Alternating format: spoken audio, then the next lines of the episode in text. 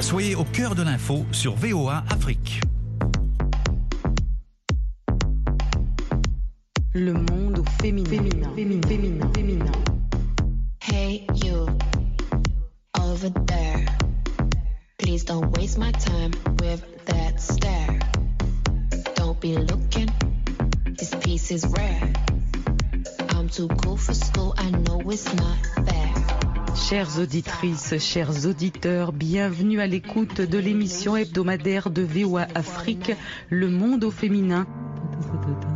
Parole de femme.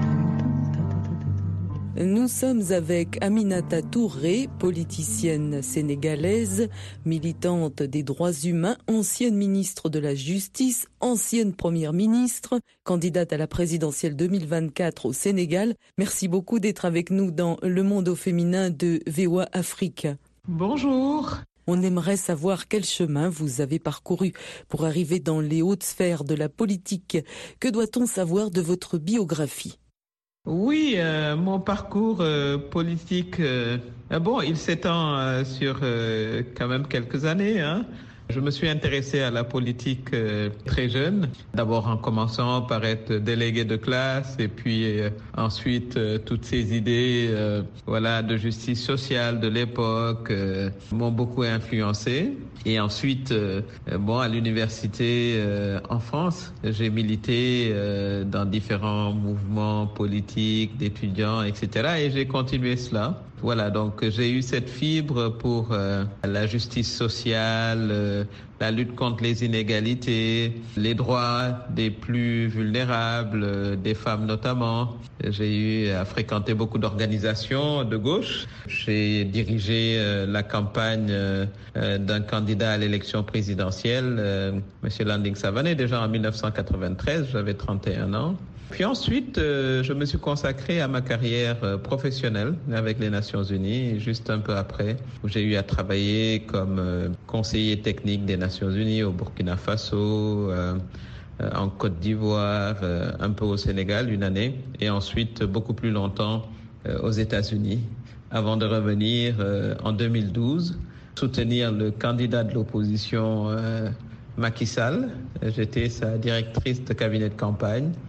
Et puis quand il a gagné l'élection en 2012, ben, je suis resté, on a travaillé ensemble pendant dix ans et on s'est séparés il y a un an lorsque voilà, il a voulu tenter un troisième mandat que je considérais comme étant contraire à la Constitution et nos chemins se sont séparés.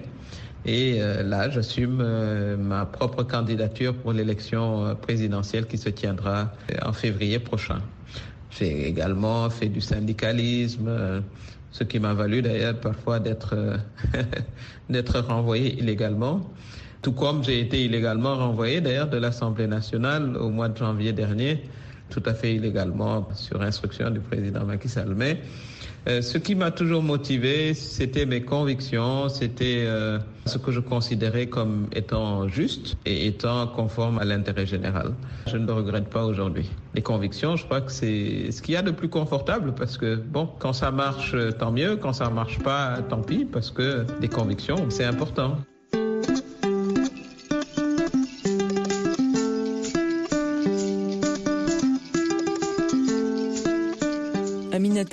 Vous avez été directrice du département genre et droits humains du Fonds des Nations Unies pour la population, entre autres fonctions à l'ONU. Les droits humains et des femmes en particulier, c'est une vocation chez vous?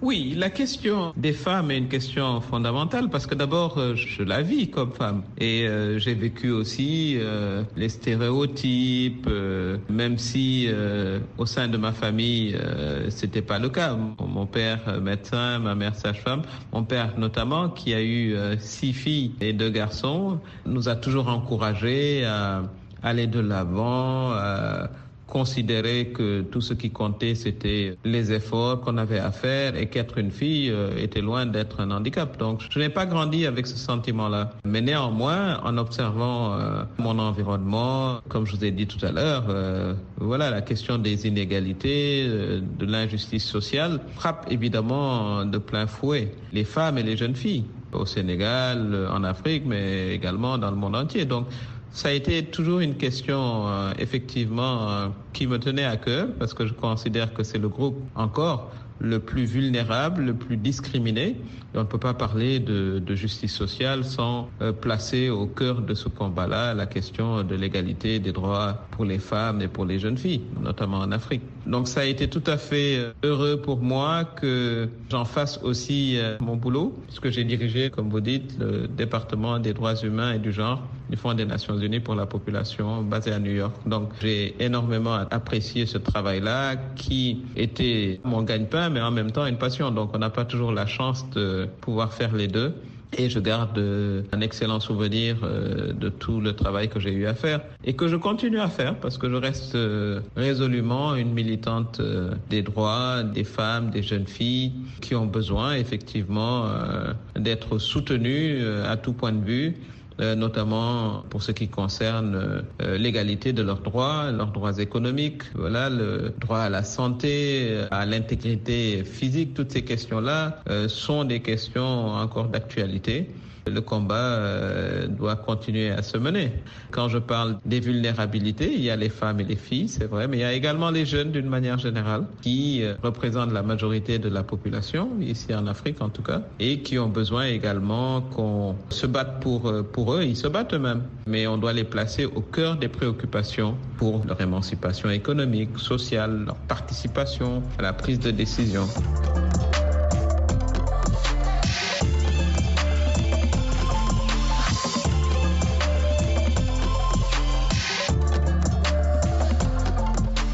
Le Sénégal a fait des progrès significatifs ces dernières décennies en ce qui concerne la place de la fille et de la femme dans la société. Que retenez-vous sur le cheminement de cette progression? Oui, en 20 ans, le statut de la femme et de la fille a énormément évolué au Sénégal, énormément. Et ça, c'est grâce au travail euh, acharné des organisations de femmes, aux leaders femmes, à qui il faut rendre hommage. Elles ont mis euh, la question de l'égalité des droits au cœur du débat public. Elles ont fait beaucoup de pression sur les gouvernements. Elles ont sensibilisé les populations, les parents, et il y a eu une évolution aussi des mentalités grâce à ce travail acharné. Il y a des exemples pour en témoigner. Par exemple, depuis deux ans, il y a plus de filles à l'examen d'entrée en sixième au collège qu'il n'y a de garçons. Euh, à la faculté de médecine, il y a plus de filles diplômées que de garçons. Ça, ce sont des, des révolutions silencieuses qui se font et on voit de plus en plus euh, les femmes s'affirmer euh, dans tous les domaines, dans le domaine de l'entrepreneuriat, du sport, euh, des arts et de la culture, dans les sciences également. Et ça, c'est une excellente chose parce que comme militante des droits des femmes et des droits humains, euh, je m'en réjouis. Mais il y a encore un long chemin à parcourir, bien sûr, parce que les conditions des, des femmes rurales sont encore déplorables et il faut que ce progrès s'étende à toutes les catégories de femmes. Évidemment, c'est lié à l'accès aux services de base, aux services de santé, à l'eau, mais également au crédit pour euh, financer leurs activités économiques. Euh, donc il y a ce décalage-là qui est un décalage aussi de classe, il faut le dire. Le progrès a surtout bénéficié aux femmes des villes euh, et des classes moyennes et le combat maintenant c'est pour l'étendre à toutes les catégories de femmes, les femmes rurales notamment.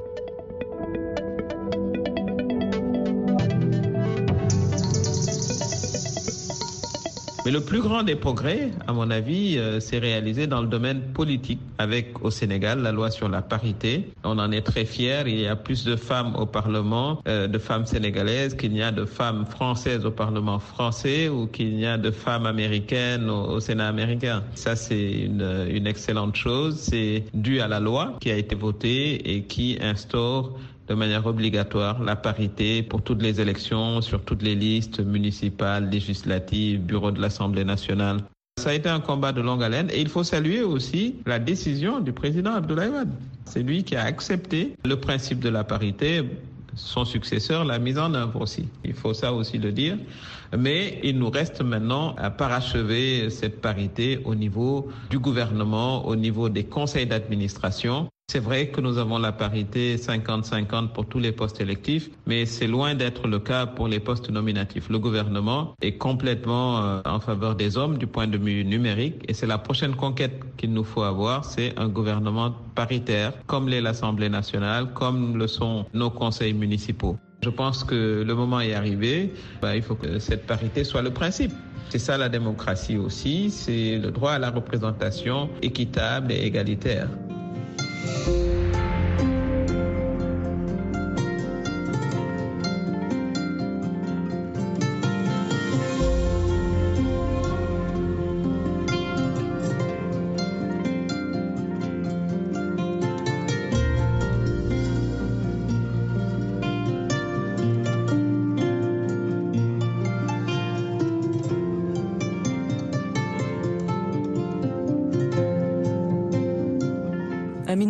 Vous avez évolué dans votre vision politique, vous détachant de la coalition au pouvoir et vous prononçant contre un troisième mandat du président Macky Sall. Votre retraite de Benobo vous a valu d'être déchu de votre mandat de parlementaire alors que vous aviez fait la demande pour siéger en tant que député non inscrit. Pouvez-vous nous expliquer votre démarche?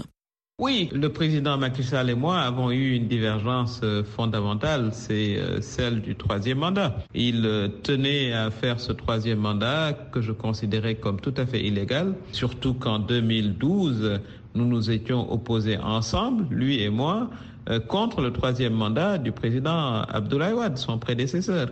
En 2016, lui-même, le président Macky Sall, a procédé à une modification constitutionnelle qui a été largement votée par les Sénégalais, où il proposait, et cela a été adopté, en l'article 16 de la Constitution, il est clairement indiqué que nul ne pouvait faire plus de deux mandats consécutifs. Il a tenu à, vraiment apporter cette précision dans la Constitution pour que la question des mandats ne se passe plus. Euh, il a eu un changement d'opinion et euh, cela n'était pas, à mon avis, acceptable. Au fond, c'est ça la grande divergence que nous avons eue, puisque euh, cela s'est traduit par euh, voilà le fait qu'il a considéré que je ne devais pas diriger l'Assemblée nationale, soit j'étais députée indépendante, mais ensuite, euh, dans le cadre de mes propositions de loi, j'ai proposé une loi sur les incompatibilités familiales. D'ailleurs, cette loi, il va falloir la remettre sur la table pour qu'on puisse se prémunir de l'envahissement des familles présidentielles dans l'espace étatique. Et quand j'ai proposé cette loi, euh, les choses se sont emballées et je me suis fait expulser illégalement, bien sûr, de l'Assemblée nationale. Euh, voilà, mais j'ai continué mon combat en dehors de l'Assemblée nationale pour que ce troisième mandat euh, n'ait pas lieu. Et en fin de compte, le président Macky Sall a jeté l'éponge, mais hélas, c'est au bout euh, voilà, de nombreuses vies perdues euh, lors de manifestations et c'est extrêmement dommage.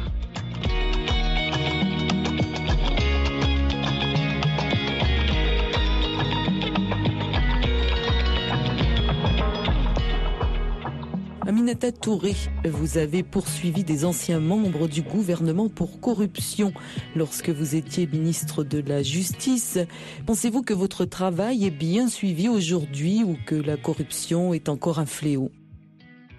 Laissez-moi d'abord vous dire que la corruption, c'est un phénomène universel mondial lié à la nature humaine.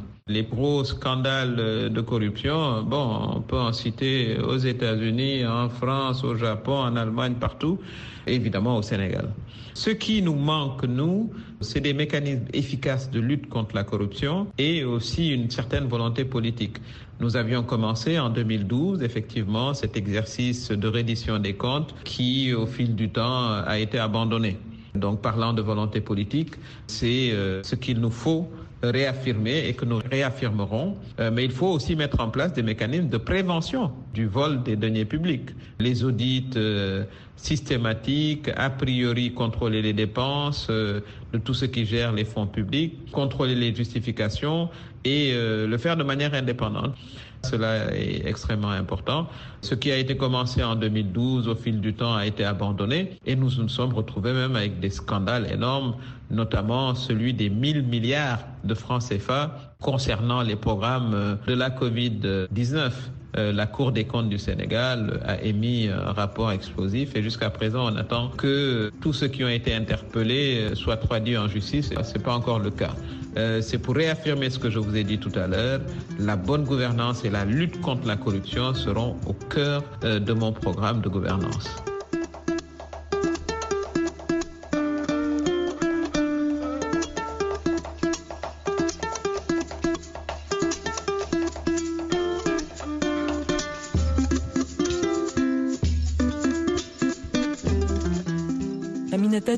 Une certaine presse vous qualifie de dame de fer et vous êtes aussi connue sous le petit nom de Mimi. Comment conciliez-vous Mimi avec la dame de fer? Vous reconnaissez-vous dans ce dernier terme souvent accolé aux femmes dirigeantes? Ah, dame de fer.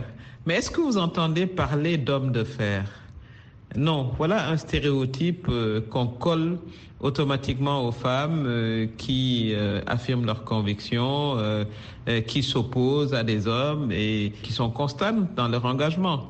C'est tout à fait un stéréotype parce que ce qu'on voudrait, c'est une femme conciliante, qui se plie, euh, et voilà, qui sait obéir. Bon, d'abord, c'est pas mon genre, mais je suis une dame tout à fait sympathique, mais euh, qui sait également défendre ses opinions, se battre, prendre des risques et affronter les difficultés. Quand il s'agit d'un homme, on trouve qu'il a du caractère, mais quand c'est une femme, on trouve que c'est de trop.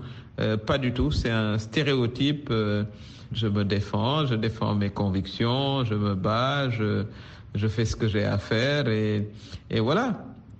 Et euh, j'ai quand même, euh, sinon, je suis tout à fait euh, comme tout le monde, voilà, avec avec mes hauts et mes bas, mes mes mes qualités et mes défauts. Et puis bon, comme je dis, j'aime j'aime aussi rigoler, j'aime la voilà la bonne vie et, et les deux peuvent tout à fait aller ensemble.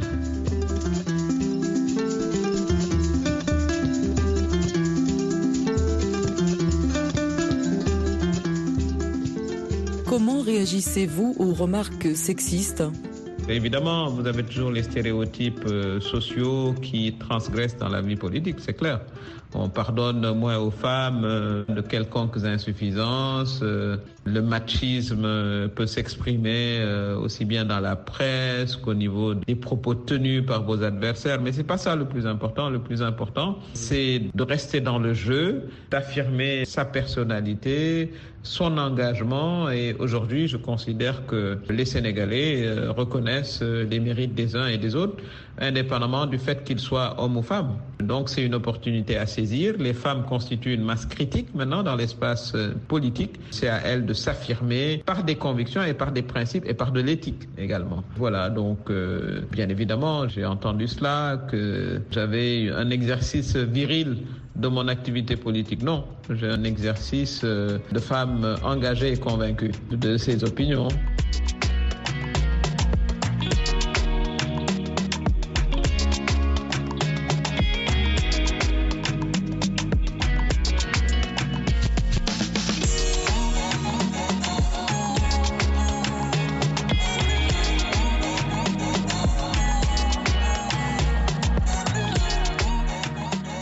Aminata Touré, vous avez été présidente du Conseil économique, social et environnemental. Vous êtes diplômée en économie. Vous êtes candidate à la présidentielle 2024 au Sénégal. Alors, quelles sont selon vous les priorités de votre pays au plan économique et social? Je considère qu'au XXIe siècle, c'est un scandale qu'il y ait encore euh, une masse importante de Sénégalais qui ont du mal à, à, manger à leur faim, qui ont du mal à se soigner, à vivre dans des logements décents, à accéder à l'éducation. Donc la lutte pour l'éradication de la pauvreté, ce sera ma priorité.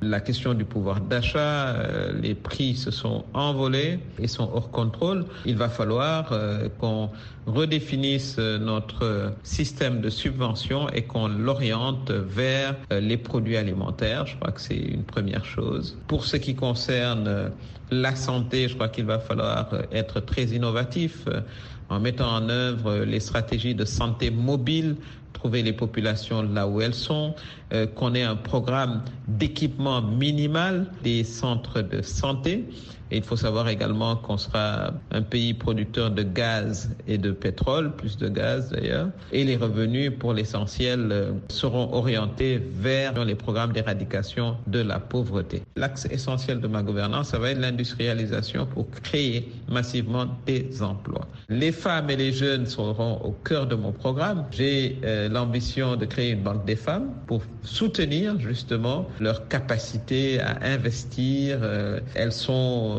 très actives au niveau de l'économie informelle, mais elles n'ont pas accès au financement. La banque également euh, des artisans, c'est un, projet puisque notre économie est à 90% informelle et euh, malheureusement tous ces nombreux artisans talentueux n'ont plus, n'ont pas accès au crédit. C'est un, tout petit aperçu euh, de ce que je propose aux Sénégalais.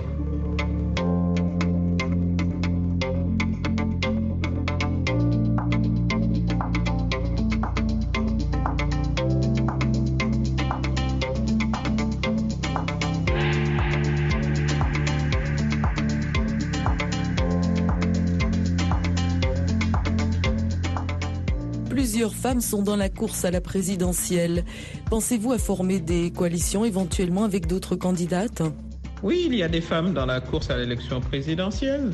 Euh, avec euh, le parrainage, on y verra un peu plus clair euh, à l'arrivée. C'est une bonne chose qu'il y ait des femmes candidates. Est-ce qu'il y aura des coalitions de femmes? Je ne pense pas, puisque c'est pas ça le but du jeu. Mais c'est clair qu'elles se concerteront certainement à un certain moment et elles placeront, en tout cas moi je le fais, les femmes au cœur de leur programme. Ça c'est une bonne chose. Je me félicite du fait qu'il y ait des femmes qui effectivement s'engagent à vouloir concourir à l'élection présidentielle.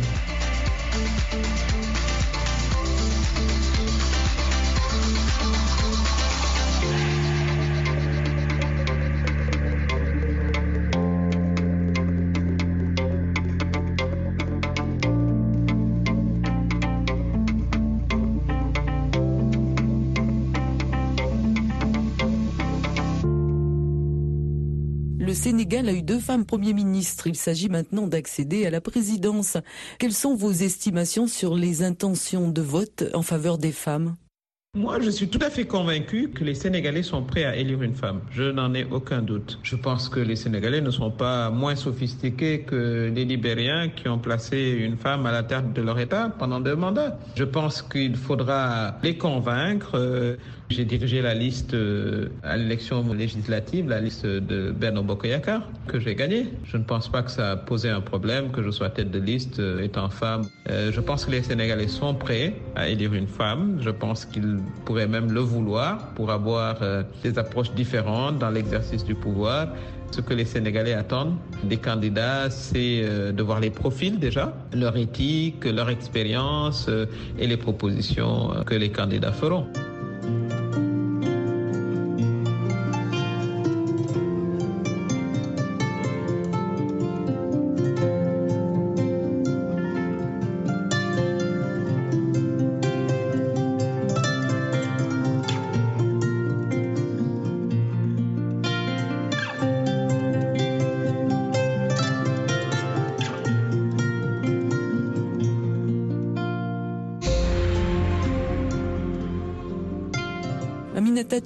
Si vous deviez convaincre les femmes à s'engager dans la politique, par exemple au plan local, car nous savons que le taux de femmes mères est très bas au Sénégal, que leur diriez-vous?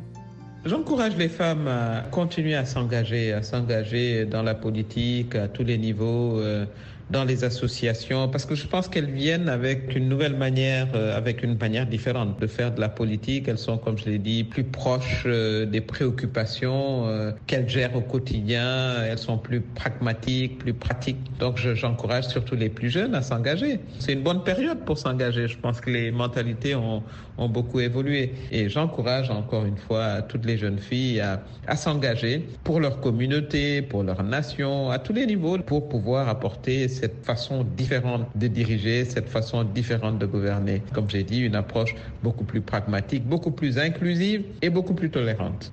Aminata Touré, je rappelle que vous avez été ministre de la Justice, première ministre du Sénégal et que vous visez à présent la magistrature suprême. Merci beaucoup d'avoir consacré une partie de votre temps pour vous exprimer dans le monde au féminin de VOA Afrique.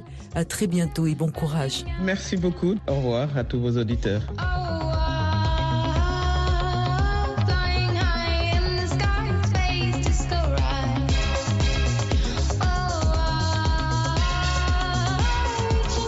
Merci beaucoup d'avoir écouté Le Monde au féminin de VOA Afrique. C'était Nathalie Barge avec vous. On reste en contact. Bon courage et à très bientôt.